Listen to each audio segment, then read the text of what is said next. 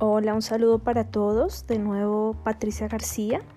En esta oportunidad quiero compartir con ustedes em, una información a partir de una investigación o varias investigaciones muy importantes que tienen muchísimo que ver con nuestra vida, tienen muchísimo que ver con la esencia eh, de nuestra mente, de nuestro cuerpo y tiene muchísimo que ver con esa habilidad que nosotros tenemos para conocer la circunstancia en la que fuimos creados.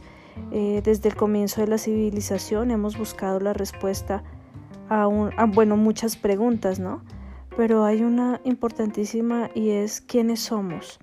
Basada en todas estas investigaciones, pues eh, quiero compartir esta información. Mencionaré algunos de los investigadores eh, de las más prestigiosas universidades del mundo. Eh, ¿Quiénes somos y por qué somos tan distintos? Pues ha sido una pregunta que muchos nos hemos hecho durante miles de años. Sin embargo, producto de todas estas investigaciones, quiero sintetizar en, entender un poco más cómo nosotros somos capaces de curar, cómo somos capaces de curarnos, cómo somos capaces de extender la vida, inclusive hasta de crear vida. Hemos construido ciudades que tocan el cielo, somos tan capaces que hemos creado aviones para volar, hemos viajado mucho más allá y yo creo que la humanidad hoy más que nunca eh, ha tenido adelantos significativos. Eh, debemos luchar también, sin embargo, contra nosotros mismos, porque a pesar de todos esos avances, nosotros y a pesar de que somos iguales, em, digamos que pensamos que estamos haciendo bien, pero en este planeta también nos hemos dedicado a destruirlo, a dañarlo porque no entendemos realmente quiénes somos, no, no, no somos conscientes de quiénes somos. Porque miren, somos seres humanos, nos hemos levantado por encima de los demás para convertirnos en la especie dominante del planeta a pesar de todo lo que se ha investigado.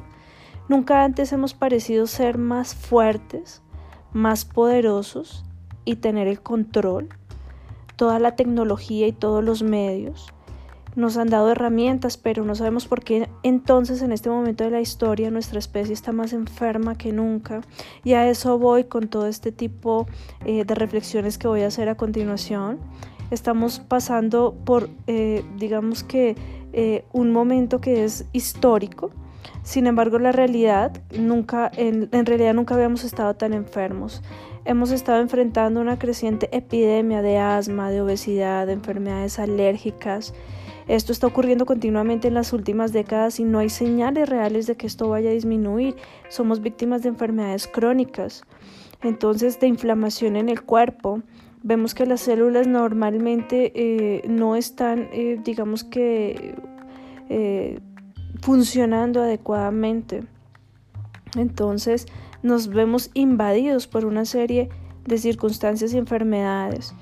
Y existen inflamaciones que hacen que nosotros nos mantengamos enfermos. La Organización Mundial de la Salud, por ejemplo, dice que nosotros hemos alcanzado enfermedades muy fuertes, como la enfermedad celíaca, las enfermedades cardiovasculares, algunos tipos de cáncer y desórdenes mentales, mm, gracias a que nosotros realmente no le hemos puesto atención a nuestra salud. El 60% de las muertes en el mundo corresponden a este tipo de enfermedades crónicas, enfermedades que no son transmitibles. Y dicen estos expertos que aumentarán 17% más en la próxima década. El Foro Económico Mundial y la Escuela de Salud Pública de Harvard han predicho que el costo de tratamiento de todas estas enfermedades podría tener en bancarrota bancarrota, poner en bancarrota a la salud en el mundo, más o menos en unos cinco años. El modelo que fue compilado en el Foro Económico Mundial estimó que el costo de las enfermedades no transmisibles entre el 2010 y el 2030 podría alcanzar la asombrosa cantidad de 47 trillones de dólares. Eh, entonces es una suma gigante eh, digamos que por poner en contexto el rendimiento económico combinado de todos los países del mundo en cualquier año es menor a un trillón de dólares y están estimando un costo de 47 trillones de dólares, una suma totalmente asombrosa. Para el 2030, casi la mitad del patrimonio neto del mundo va a tener que invertirse en estas enfermedades. Eso no es sustentable. No estamos, eh, digamos que estamos ante un problema que ha sido creado por la misma sociedad y nosotros estamos demasiado enfermos para trabajar y para tener, eh, digamos, cuidadores. Y lo que está pasando hoy en día con la pandemia es algo que se relaciona también con este momento histórico o con este resultado de estas investigaciones que les estoy compartiendo. Estamos viendo más y más eh, una bomba de tiempo de salud pública. Creo que ya la estamos notando con esto que no esperábamos que fuera tan pronto. Así que la generación de mañana realmente está al borde del abismo. Eh, al menos que lo enfrentemos, no hay una indicación de que esto vaya a mejorar y menos aún con todo este tipo de virus COVID-19 y todo lo que está sucediendo. Entonces vamos a ser más susceptibles a estas grandes pandemias. De hecho, ya lo estamos siendo. Hay un gran riesgo y tenemos los medios eh, para resolver este tema solo que cuatro modos de vida han sido identificados por la Organización Mundial de la Salud como los que controlan las epidemias. Por ejemplo, fumar, el mal uso del alcohol, la mala dieta y la falta del ejercicio. ¿Qué tal esto? Eh, digamos que es un, es un cuadro, es algo que son antecedentes que hacen que hoy en día nosotros con esta pandemia que estamos viviendo, pues se complique más la situación. Y no solo de adultos, no solo de niños, no solo de ancianos, sino de toda la población, incluyendo los jóvenes. Entonces, para descubrir quiénes somos en realidad y cómo una especie puede enfermarse tanto y en tan corto tiempo, es importante mirar los orígenes de la vida en la Tierra hace 3,4 billones de años. Toda la vida en la Tierra evolucionó de bacterias o surgió a partir de bacterias. Entonces las bacterias se dispersaron por todos los rincones del mundo, en los océanos más profundos, en el corazón de las montañas, en la atmósfera, eh, la vida apareció en la Tierra alrededor de 3.4 billones de años. Y tener en cuenta esos antecedentes nos permiten seguramente reflexionar qué es lo que está pasando hoy. Este es un planeta microbiano. Nosotros estamos hechos, digamos, de bacterias Cualquier otra forma de vida que se haya generado vino después. Algunas bacterias evolucionaron con otras formas de vida para convertirse en organismos más complejos y en ecosistemas también más complejos, ya que la vida más saludable existe como ecosistema. Una diversidad de especies que coexisten, que viven en armonía, en balance, eh, están, digamos que, en desbalance en este momento porque hemos alterado la diversidad de las especies. El ecosistema puede hacerse vulnerable a las enfermedades y puede hasta morir. Y nosotros hemos tenido mucha responsabilidad en esto. Entonces, si tú quitas la mitad de muchos tipos de bosques, el bosque no será el mismo para los árboles restantes. Hay más espacio, las dinámicas de las interacciones han cambiado completamente. Los insectos, los animales pueden cambiar por el hábitat. Eh, pero digamos que eh, todo va a ser distinto y en algunos casos un sabor, digamos, vamos a, tener una situación impredecible. Esto puede ocurrir en un ecosistema local, pero también puede ocurrir eh, a nivel micro. Puede ocurrir aún dentro de nosotros porque somos un ecosistema caminante. Entonces, el cuerpo humano alberga billones de billones de microbios. Sobrepasan el número de células humanas a la sorprendente proporción de 10 a 1. Así que se estima que tenemos unos 10 trillones de células humanas en nuestro cuerpo.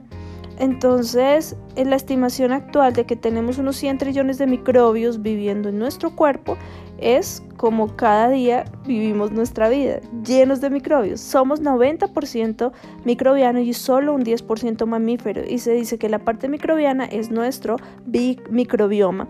Así que el microbioma, con todos los organismos que viven en el cuerpo, bacterias, hongos, virus, protozoos, son los organismos que viven dentro y en nosotros que nos hacen su casa.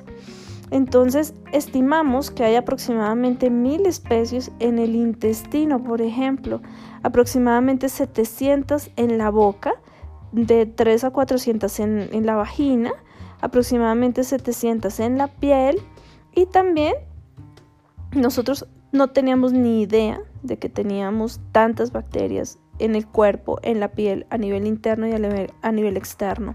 Pero cuando los investigadores dicen que somos más microbios que células humanas, es como si eh, nosotros nos conectáramos más con la naturaleza y con el universo.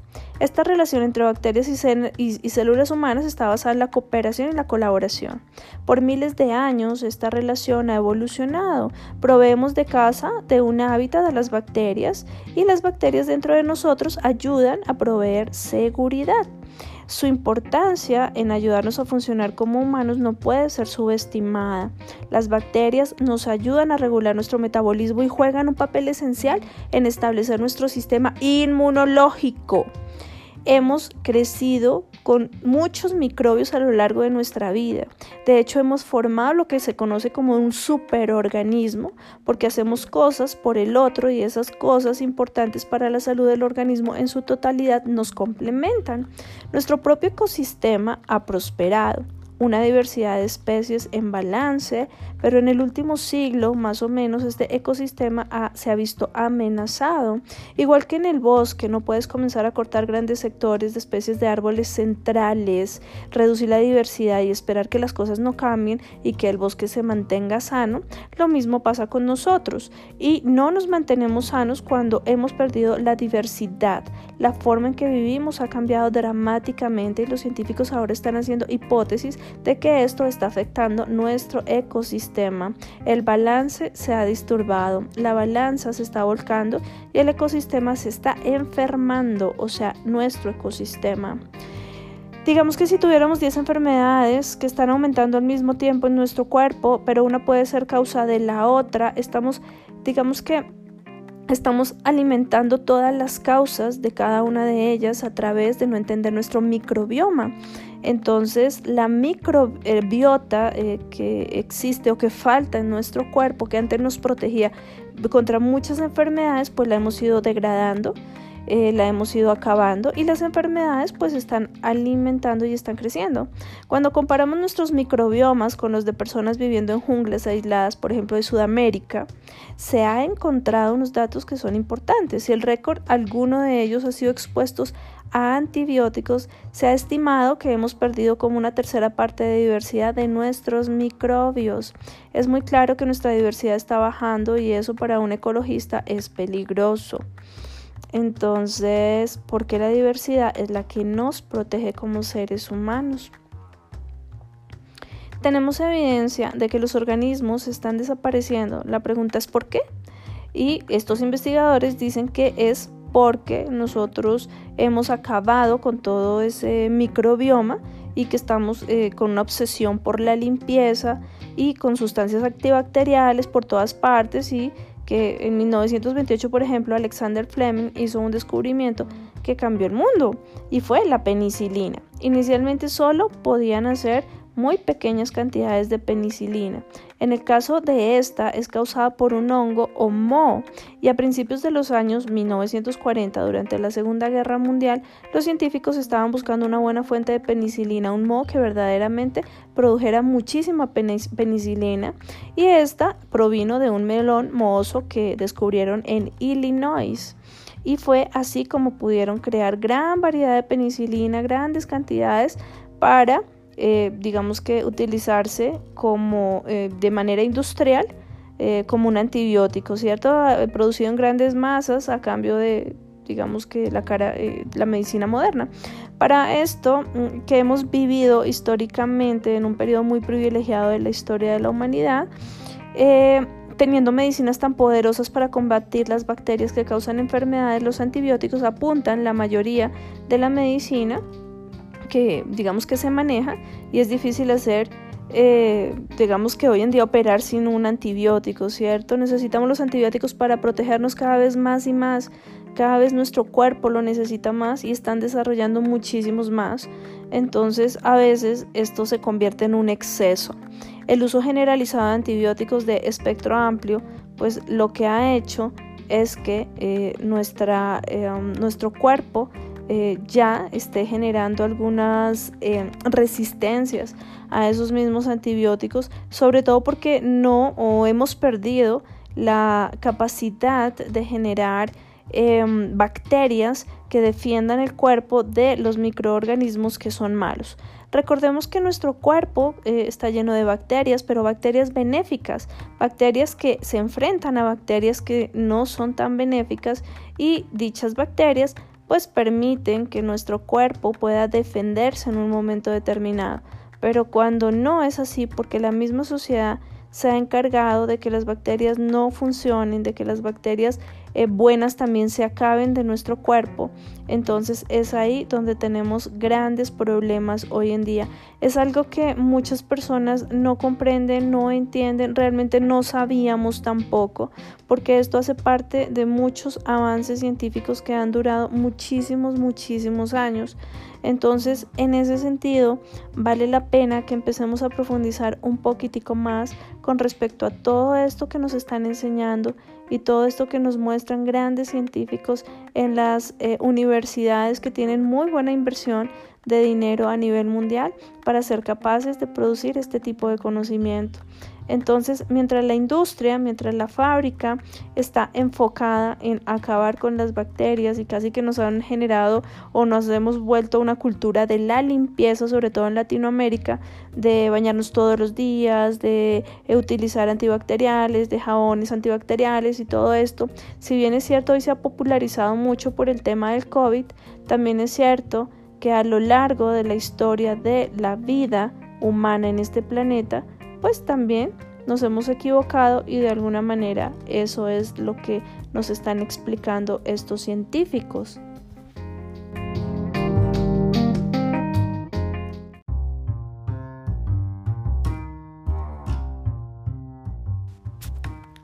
Continuando eh, con este tema, muchos científicos ya han identificado que el bebé adquiere em, unas comunidades de bacterias en el momento del nacimiento y sobre todo porque existen colonias de estas mismas en la placenta, pueden estar presentes en el útero y el evento más importante de siembra ocurre en el parto.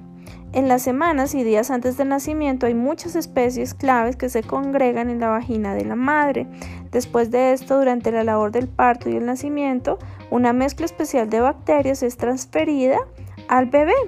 Entonces, eso, o sea, el parto debe ser natural y es algo que hoy en día no está sucediendo y eso está limitando el hecho de que los niños y nosotros podamos tener más, eh, digamos que defensas. Entonces el bebé va adquiriendo las bacterias de la mamá en el momento en que está naciendo porque se recubre y traga estas bacterias a través del canal vaginal. Y esta es la primera introducción al mundo de las bacterias, el mundo eh, de la, del microbioma fundado o digamos creado para los bebés. Entonces, el doctor Rodney Dietert, profesor de la Universidad de Cornell, eh, cree que el proceso microscópico que pasa durante el parto es crítico para la salud futura de los niños y de los seres humanos.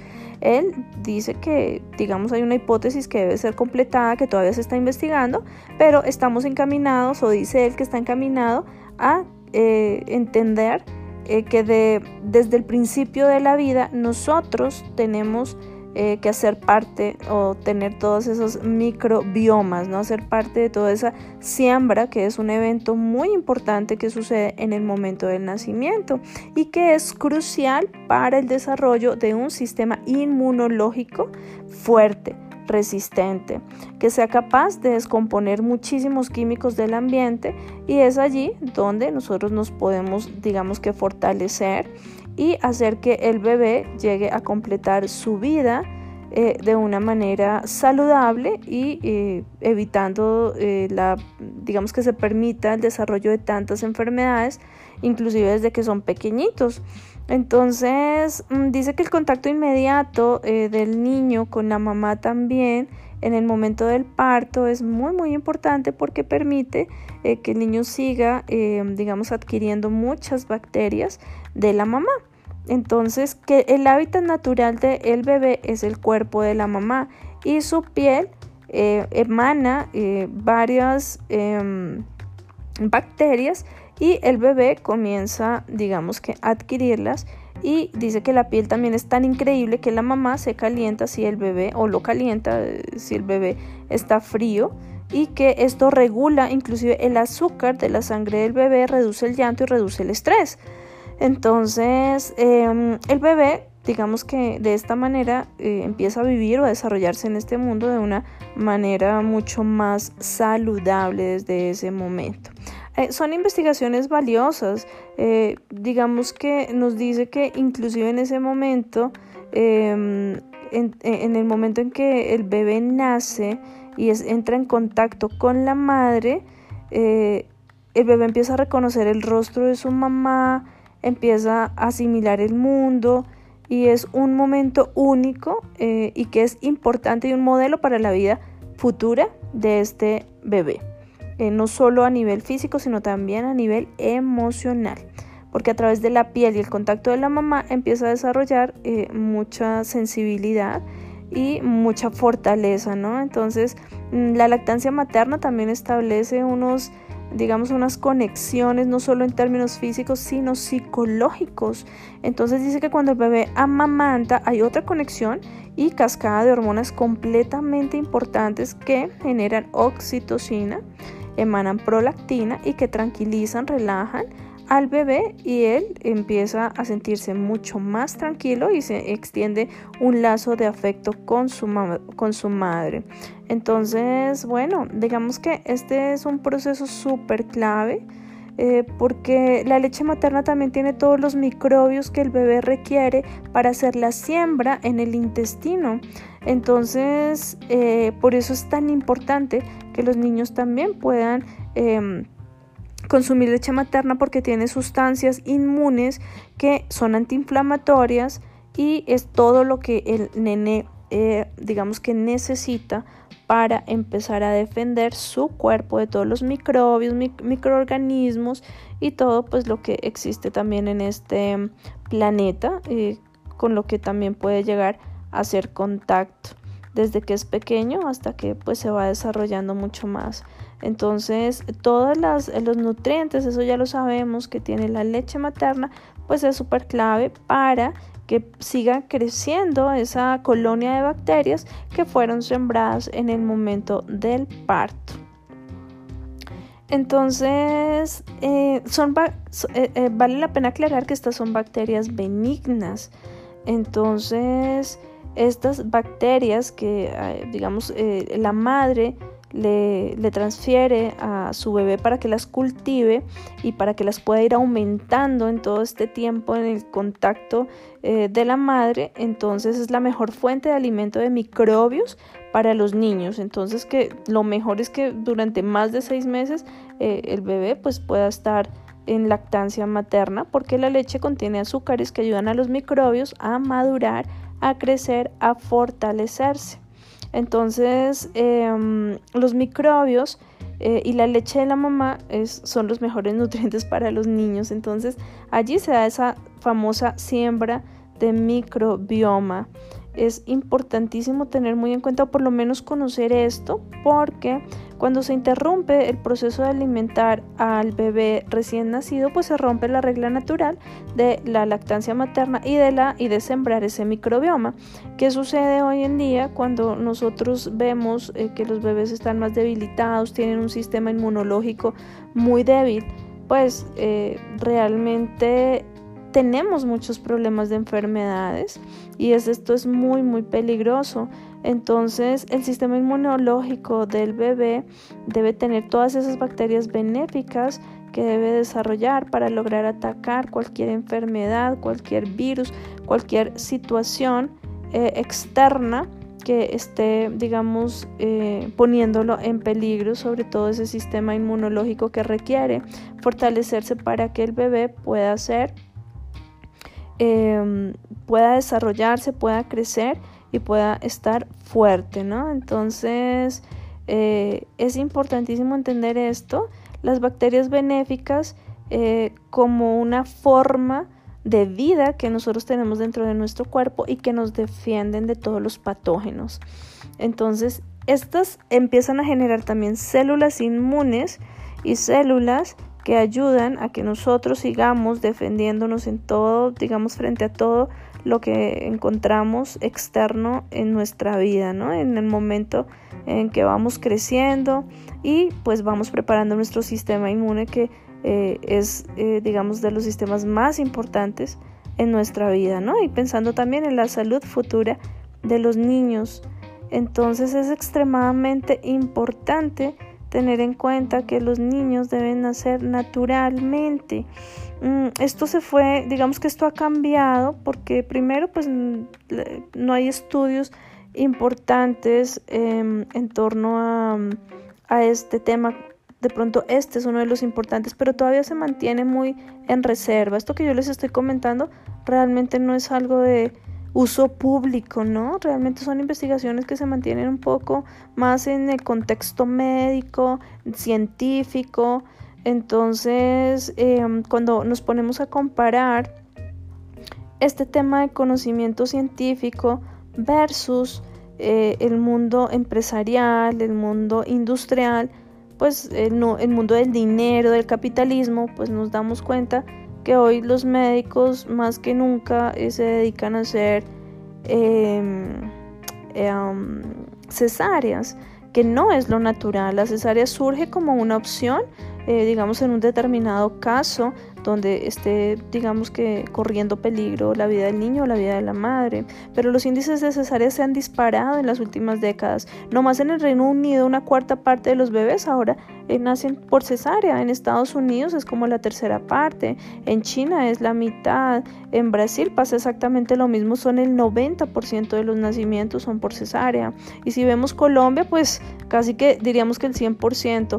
Los índices de cesárea están subiendo alrededor del mundo en muchas instancias eh, porque las cesáreas pues pueden salvar vidas, que era la razón, pero eh, también están en contra de la propia salud de los bebés y de las mamás porque no van a tener los bebés sobre todo un acceso rápido a eh, lograr obtener las defensas que se requieren. Entonces, no todas las mujeres del mundo requieren de una cesárea, pero lo más importante es prepararlas para que tengan su parto natural como se hacía antiguamente.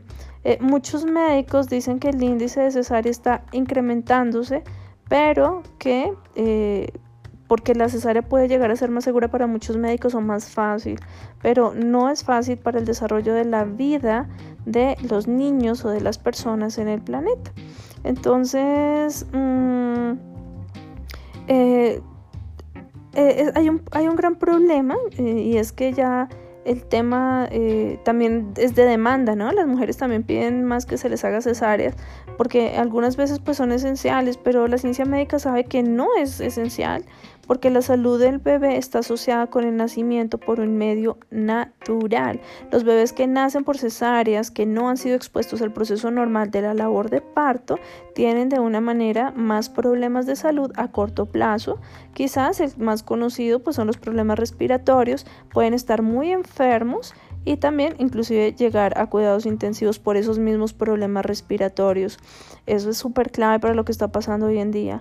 Estos bebés se encuentran más difícil establecer la lactancia, son más propensos a sufrir niveles bajos de azúcar, a no tolerar eh, la leche materna, a tener problemas eh, a corto plazo muy, muy delicados. Entonces, eh, la pregunta es, ¿hay también implicaciones a largo plazo por haber nacido por cesárea?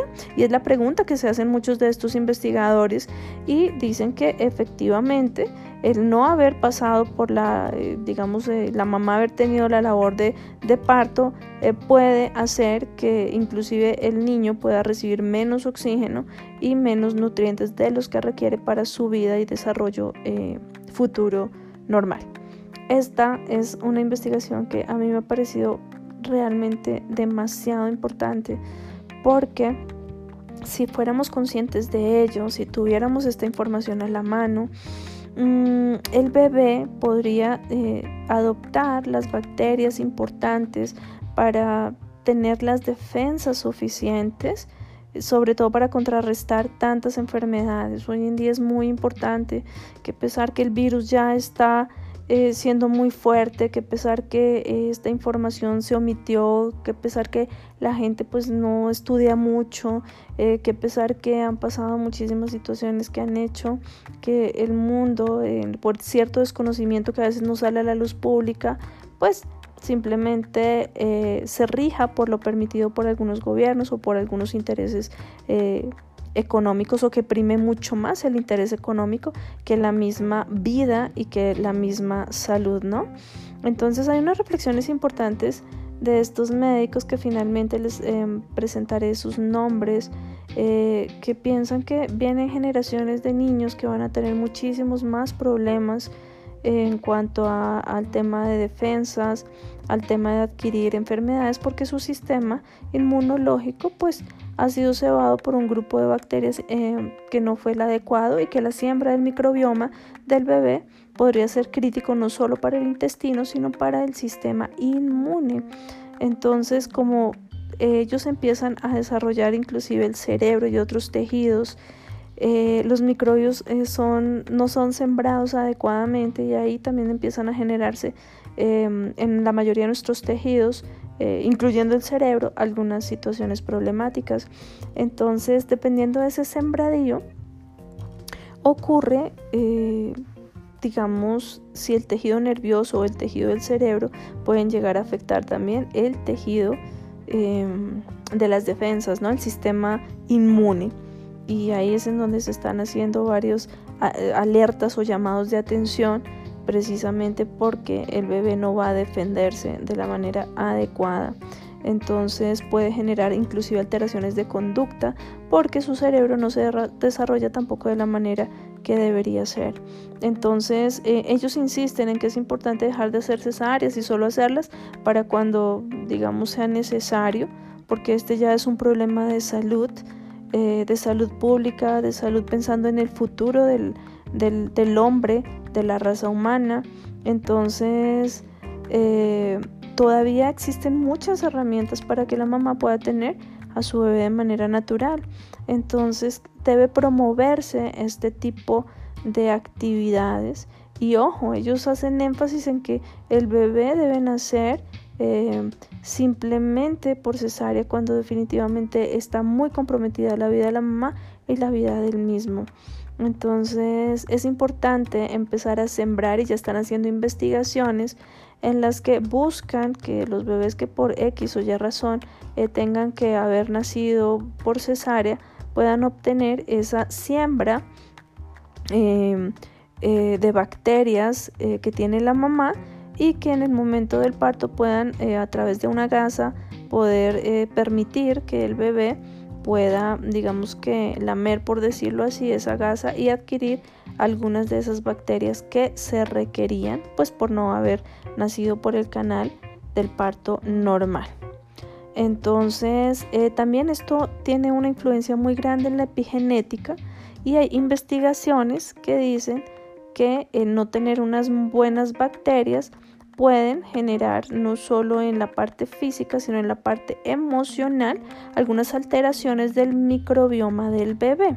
Entonces, eh, cuando nosotros empezamos a ver eso, parece que todo ese tema de enfermedades, no solo físicas, sino emocionales, empieza a verse afectado por el tema em, del microbioma.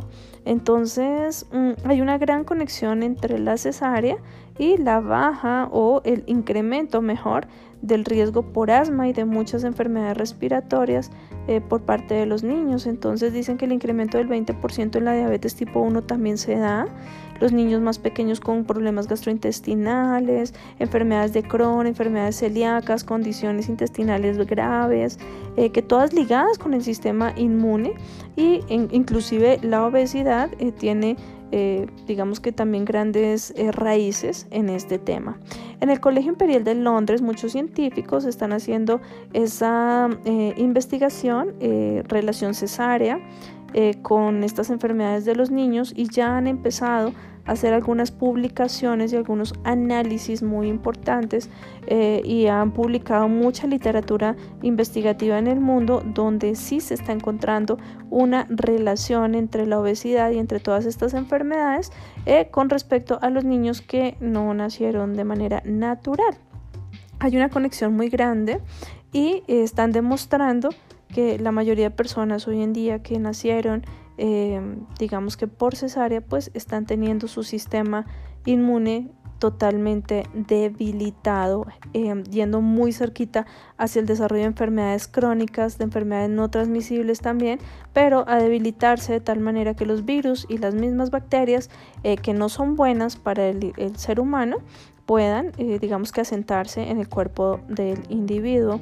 Entonces yo quise compartir con ustedes esta investigación porque me llama demasiado la atención el hecho de que siempre estuvimos en una sociedad donde eh, nos hacían creer que las bacterias eran todas malas y uno en la mente tiene que, que cuando nos hablan de bacterias eso es, es malo, ¿no? Pero el, tema de los antibióticos, por ejemplo, también están dañando eh, muchísimas bacterias que son buenas y tienen que ver con un sinnúmero de muertes de las personas hoy en día. Entonces, eh, dicen muchos que si en 50 años hubiera, viniera un virus como lo que está pasando hoy en día, pues estaríamos mucho, seríamos mucho más eh, delicados con respecto a la respuesta que podría tener nuestro sistema inmune para hacerle frente. El impacto de la humanidad en nuestro ecosistema interno parece estar reflejando la influencia de que estamos ejerciendo nuestro macroecosistema global. ¿Qué significa esto? Que estamos cambiando el balance de la vida. Entonces la tecnología, eh, muchos desarrollos científicos, bueno, digamos que han traído eh, cosas buenas, pero también han traído daños colaterales y es importante corregirlo, empezar por nosotros mismos. Tenemos las manos o tenemos las herramientas en las manos para empezar a entender cómo desde la microbiota o microbioma que vivimos eh, podemos desarrollar un sistema inmune mucho más fuerte, más controlado, tener en cuenta qué va a pasar ahorita con el virus eh, del COVID-19, cómo nos estamos preparando, cómo nos hubiéramos podido preparar, pero todavía vienen generaciones, generaciones que con esta información podemos hacer que mm, esos procedimientos médicos que de alguna manera fueron errados en aras de, pensar más en, en utilidades, en dinero, eh, sean un poco más conscientes con todo esto que se viene, porque es una transformación súper fuerte, para que se den procedimientos más responsables, más sanos y siempre en aras de entender que lo natural siempre es lo que tiene la razón, es lo natural. Nos hemos inventado muchas otras cosas, pero es urgente que empecemos a darnos cuenta que todo esto trae unos resultados muy negativos para la salud eh, y es para la salud de toda la humanidad. Entonces, si nosotros tuviéramos nuestro cuerpo, nuestro sistema inmune mucho más fuerte, más desarrollado, pues seguramente eh, cuando se ha dado, um, digamos que a lo largo de la historia, todo este tipo de enfermedades y de virus, y de pandemias, estaríamos muchísimo más preparados, pero nos hemos seguido equivocando.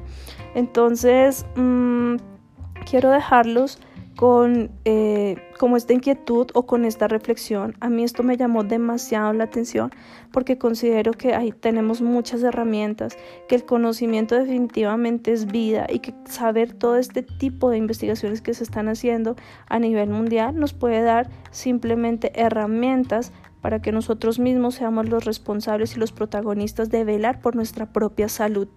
Quiero también aprovechar a hacer un reconocimiento de esta eh, charla que les estoy dando.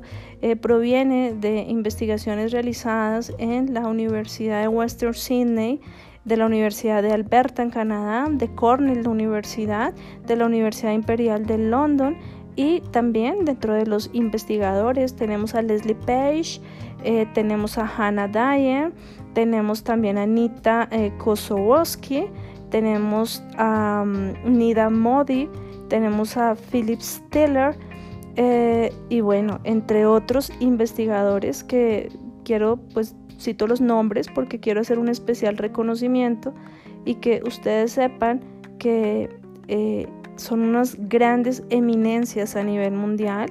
Mm, otros de ellos también no solo son de universidades británicas, de Canadá o de Estados Unidos, sino también de Australia.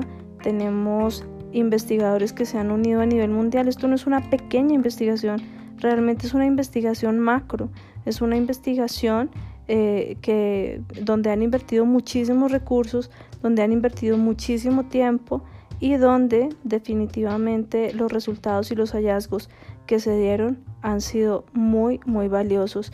Les agradezco muchísimo pues su atención. Espero que esta reflexión, esto que les he comentado y esta, estos resultados de investigación que les acabo de compartir, pues resuenen en su vida, los pongan a reflexionar y a pensar en eh, qué es lo que está pasando con el mundo hoy en día y cómo de verdad está en nuestras manos el hecho de que podamos sanar.